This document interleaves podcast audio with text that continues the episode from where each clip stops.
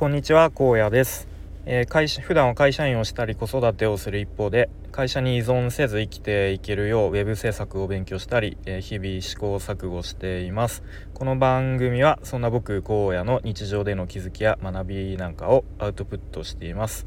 えー、ちょっと冒頭の挨拶変えましたがちょっとまだしっくりきていないので まあ、これもちょっといろいろ試行錯誤していきたいと思います、え今日のテーマはですねえ前回の続きになっているんですが、えストレングスファインダーをやってみたの後半ということで前回は上位5つの資質のうち上位3つを発表したと思うので今日は、え、4位5位残り2つを発表したいと思います、え本題に入る前にお知らせをさせてください、スタイフで、先日新たに企画をちょっと始めまして、え、題して「荒野ちょっと話そうや」ということで、えー、まあ、僕荒野とちょっとお話ししませんかということです。で基本的に僕が聞き役になって、まあ、壁打ち相手になったりとか、まあ、ちょっとしたお悩みを聞いたり、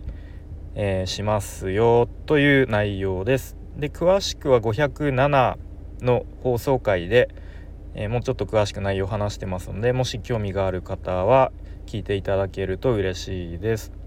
えっと、ちなみにで先日、えー、高倉 JB コーヒーのライさんとですね、えー、お話しさせて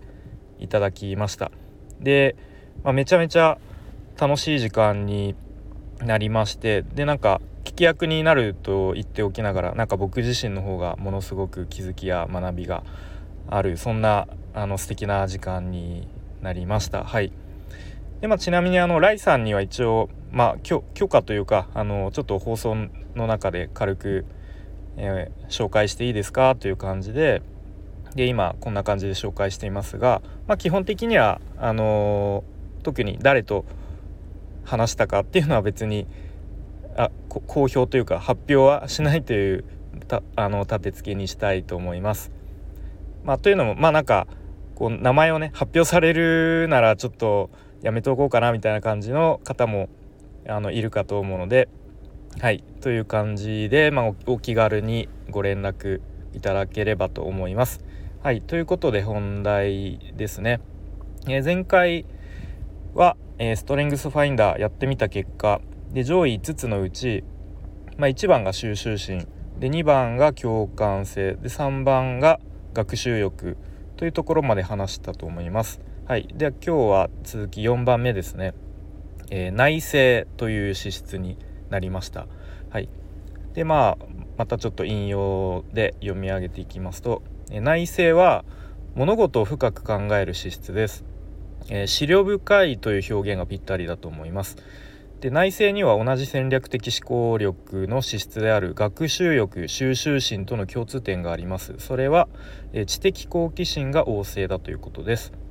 これらの3つには収集心は幅広く情報を集める。で学習欲は自分の知らなかったことが知っているの状態になっていく。階段上のプレスプロセスそのものを楽しむ。内省は自分の知り得たことを深めて考え自分の腹に落とし込む。という違いがありますと、うん、いずれにしても知的好奇心がドライブしている点が共通しています。え、内政の人は自問自答しながら思考を深めていきます。これってどういうことだろうとか、え、どう理解したらいいんだろうと、え、もう一人の自分が疑問質問を投げかけながらそれに答える形で自分の納得のいくまで考え深めます。考えを深めます、え内政の人にとってこの納得感がとても大事ですということですね、えあとは自分で納得したことを口にしたい内政の人は、え思考をしながら喋るので比較的話すテンポはゆっくりです。えー、ここが、えー、あまり思考を経ずに話せるコミュニケーションのを持っている資質の人との違いということですね。うん。えー、っとあとはですね意識でそういうのが意識して考えているわけではなく無意識レベルで勝手にスイッチが入って、えー、常に頭の中で何かしら考えていますと。えーそういう意味では他の資質との組み合わせにもよりますが比較的無口で静かな人が多いと思います。で、まあ、弱みとしては、えー、そうですね、まあ、例えば会議中でもある人の発言発言が引っかかってそれについて考え始めてしまい気づいたらしばらく、えー、その後他の人の話が耳に入ってなかったみたいなことが起こりえますと。うんまあ、あとは内政の人が納得感を得ることが大事なのでどうしても思考する時間が長くなってしまいがちです。えー、ともすれば行動を起こすことへのブレーキになりがちだったりします。えー、あとは特に共感性を持ち合わせ合わせ持っていると、えー、対人で何かうまくいかないことがあった時に、えー、なぜあんなことを言っちゃったんだろうなど、えくよくよぐずぐずぐぐずぐずじゃないぐるぐるすることがあると思います。というまあざっくりそんな感じの特徴がありますということですね。うん、かなりあの自分自身でもこう、えーうん、当てはまるなという感じですね。でまあ、結構このスタイフで話すテーマとかもそういう日常生活でなんか感じたこととか何かちょっと引っかかったなっていうことを、まあ、いわゆる内省してそれをうまくなんか言語化してこう吐き出すというかアウトプットするっていう回が、まあ、割と多いような気がしますね。うんあ、とはなんか割と自分自身でもまあ、無口というか割とおとなしい性格っていうのは、まあ、自覚はしているのでうんでもやっぱ子供の頃からそういうのを、うん、あんまちょっとこうネガティブというかマイナスな性格のように思ってましたね。やっぱりなんかこう明るくて陽気なこう盛り上げ上手なやつみたいなやつが結構ねこう羨ましくも思ったりすることもありましたがまあねちょっとこう言い方を変えてなんか資料深いとか、まあ、ちょっと内政というと難しいですけどねそういう資質が自分にあるんだみたいな感じで、まあ、ポジティブに変換できると、うん、いいのかなとか思ったりしました。はい、でまああとはやっぱり、えー、行動を起こすことへのブレーキにもなりがちということでやっぱり他の資質の特徴にもあったようにやっぱアウトプットを意識的にしないといけないとかやっぱ行動に起こすことがえー、大事っていうのを、まあ、改めて、うん、意識しないとやっぱこうインプット型になったりとかこう内省するだけして、えー、それで終わっちゃったらねなかなか意味がないと思うんでその辺気をつけたいなと思いました。で最後5つ目ですね、えー、調和性ということになりました。で調和性は、えー、対立を嫌いますと、え場の空気を読み対立を起こさないようにさざ波を立てないように振る舞います。え対立せずに皆が同じ方向を向いて歩調を合わせて進んでいる状態を好みます。調和性の人はみんなの意見を黙って聞きつつもどこに着地点合意点があるかをずっと考えています、うん、で調和性を持つ人がマネージャーリーダーの場合はメンバーの意見をよく聞き吸い上げます。全員の意見を聞いた上でできるだけ全員が納得できる結論を出したいのです、えー、あとはですね弱みとしてはえー、他のエネルギーの高い資質のブレーキとして働きがちなことです、えー、良くも悪くもブレーキになりやすい資質なので、えー、実行力とか影響力のように、えそういう資質と組み合わせられてしまうと両者がぶつかり、え葛藤を生みやすくなりますと。うん、あとは、え調和性を持っていると率直な物言いが難しいと思います。対立を起こすのが、え嫌なので、え例えば誰かに何か物を申すつもりで、え意を決して覚悟を決めてその人のもとに行ってもいざその人を目の前にした途端気持ちが萎えてしまうということもあると思いますと。え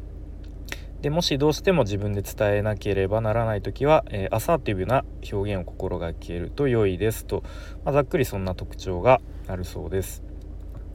これもめちゃめちゃ 納得ですね、うん、まさにあ僕あ俺ってこういう感じだよねみたいな感じでまあ良くも悪くもなんですかね、まあ、平和主義というか、うん、なんかこう争いとかぶつかりはできるだけなくすというかないようにっていう感じに思ってますね。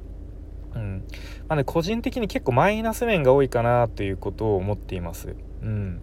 まあ、具体的にはやっぱ率直に人に意見が言えないとかなんか本音を言えないとか、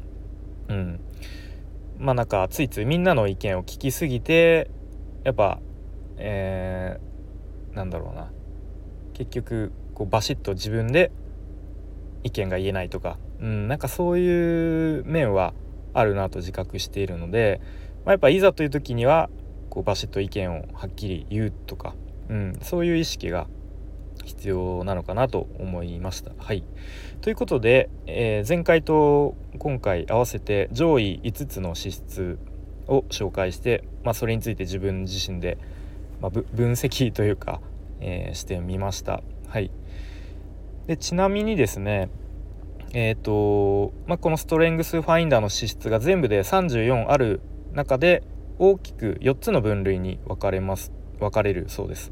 でそれっていうのが実行力影響力人間関係構築力戦略的思考力という4つだそうです。うん、で僕の結果は、えー、人間関係構築力から、え、2つ戦略的思考力から3つの、えー、5つが選ばれて、実行力と影響力という分類からは、えー、0という結果でしたね。